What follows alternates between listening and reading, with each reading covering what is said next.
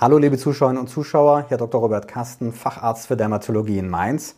Heute geht es um ein ganz interessantes Thema und zwar geht es um die Frage, wie lange wird eigentlich der Schnitt nach einer Entfernung eines Hautmals? Im letzten Monat wurde im renommierten Journal of Dermatologic Surgery eine Untersuchung veröffentlicht und die Wissenschaftler haben dabei herausgefunden, dass Patienten die Länge des Schnitts um 40 Prozent kürzer einschätzen, als der Schnitt dann letztendlich geworden ist. Das waren Patienten, mit denen nicht vorher besprochen wurde, was die Faktoren sind, die einen Einfluss auf die Länge des Schnitts haben.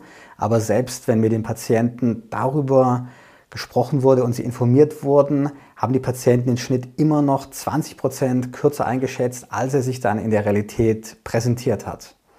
Und in diesem Video möchte ich Ihnen erklären, was die Faktoren sind, die auf die Schnittführung und auf die Länge des Schnitts einen Einfluss haben, die Ihr Facharzt für Dermatologie auch beachtet, damit Sie besser vorbereitet sind und auch das Ergebnis Ihrer Operation realistischer einschätzen können. Der häufigste Wundverschluss nach der Entfernung eines Hautmals ist die sogenannte Dehnungslappenplastik. Das ist eine einfache Hautlappenplastik, bei der die Wundränder gelöst werden, unterminiert werden und dann die Wundränder glatt aneinander geführt werden. Dann ergibt sich im Idealfall eine strichförmige Narbe. Die normalen oder die Standard, Standardvorgehen bei dem Verschluss von so einem, einer Wunde ist, dass man einen Winkel von etwa 30 Grad wählt um die Wundränder zu verschließen und die Länge des Schnittes etwa 2,5 bis dreimal die Breite der Veränderung darstellt. Das heißt, wenn wir ein Hautmal haben von 1 cm Durchmesser, dann ist die Länge des Schnitts 2,5 bis 3 cm. Wenn wir jetzt einen Sicherheitsrand dazugeben, auf beiden Seiten 1 mm, also 2 mm insgesamt, mal 3 beispielsweise, dann haben wir eine Verlängerung des Schnitts um 6 mm. Das heißt, da wirkt sich das schon wirklich relevant aus, wie breit das Hautmal ist. Man könnte natürlich sich überlegen, okay, ich schneide einfach kürzer, mal schauen, was passiert. Und vielleicht wird die Narbe ja kürzer und dadurch schöner. Leider ist es meistens nicht der Fall, sondern an den Rändern dieses Schnitts gibt es dann sogenannte Dog Ears, also Hundeöhrchen. Das sind Aufstülpungen in der Haut, die dann unschön aussehen, auch einen Schattenwurf verursachen können. Man hat dann in der Mitte die strichförmige Narbe im besten Fall, die vielleicht ein bisschen eingesunken ist und an den Rändern, an den Enden dieses Schnitts dann diese Aufwölbung, die sogenannten Dog Ears und die können dann die Narbe sogar auffällig aussehen lassen. Deswegen versucht man bei der Operation diese Dog Ears gleich mit zu entfernen und dann kommt man eben auf dieses Verhältnis von 1 zu 2,5 bis 3. Das heißt, dass der Schnitt eben dann doch länger wird. An manchen Regionen, wie an den konvexen Regionen, das heißt, die nach außen gewölbt sind, können sich diese Dog Ears manchmal sehr lange fortsetzen. Und Deswegen ist es dort so, dass man diesen, dieses Dog-Ear dann nicht beliebig lange verfolgt, denn sonst wird der Schnitt über Gebühr lang, sondern es gibt bestimmte Techniken, wie man dieses Dog-Ear dann vermeidet, beispielsweise mit einer M-Plastik. Viele Dog-Ears, wenn man sich an diese 30 Grad Regel und 2,5 bis 3 cm Länge im Verhältnis zur Breite gehalten hat, verschwinden dann auch von selbst.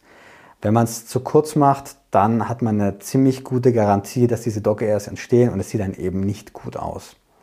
Das ist auch der Grund, weshalb man Hautmale nicht einfach rund rausschneidet und dann zusammennäht, weil natürlich massive Dog Ears, diese Aufwölbung an den Seiten entstehen.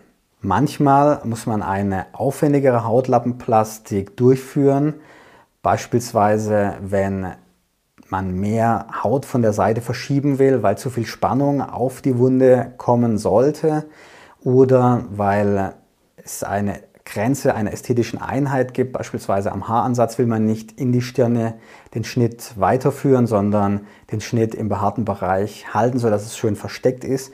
Und dann kann man beispielsweise diese Rotationslappenplastik, die hier abgebildet ist, einsetzen. Und dann hat man natürlich auch ein sogenanntes Zickzackmuster, was für den Patienten dann auch ähm, überraschend sein kann, wenn er nicht über diese Möglichkeit aufgeklärt wurde. Ein weiterer wichtiger Punkt, den man bei der OP-Planung beachtet, sind die sogenannten Hautspaltlinien.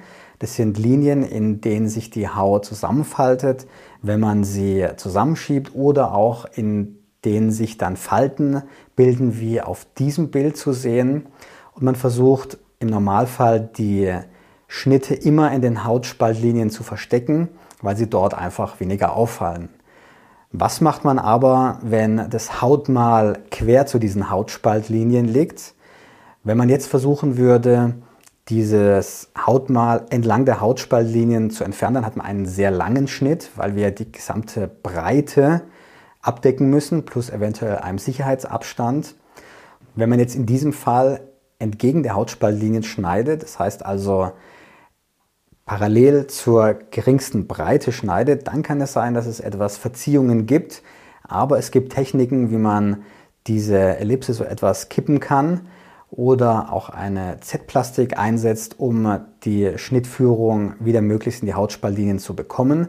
Im Allgemeinen ist es besser, wenn man den Schnitt kleiner hält in diesem Fall, schon die 1 zu 2,5 bis 3 Regel beachtet, aber dann nicht in den Hautspaltlinien schneidet, als jetzt dann einen großen Schnitt zu machen, wo auch viel gesundes Gewebe entfernt wird, einfach damit man diese, dieses Verhältnis und den Winkel von 30 Grad etwa dann einhalten kann. Es ist immer eine individuelle Entscheidung. Es ist nicht so, dass man einfach eine Schablone auf die Haut legt und dann losschneidet, guckt, wo die Hautspaltlinien sind, sondern muss auch immer nachdenken und auch besprechen mit dem Patienten, was dann der beste Weg ist. Und es ist eben nicht so, dass man das einfach vom Lehrbuch auf alle Anwendungen in der Praxis dann sozusagen ausschütten kann, sondern es ist eine individuelle Entscheidung. Ich hoffe, dieses Video hilft Ihnen ein bisschen dabei, dass Sie, wenn Ihnen eine OP an der Haut bevorsteht, es ein bisschen besser einschätzen können, was der Dermatochirurg in seiner Planung überlegt und auch, dass Sie ein realistischeres Bild haben von dem, was dann hinterher zu sehen ist, wenn das Pflaster und der Verband entfernt wird. Bitte posten Sie Ihre Erfahrungen hier unter diesem Video. Es freut mich, wenn ich von Ihnen lesen kann. Viele Grüße aus Mainz, Ihr Dr. Robert Kasten.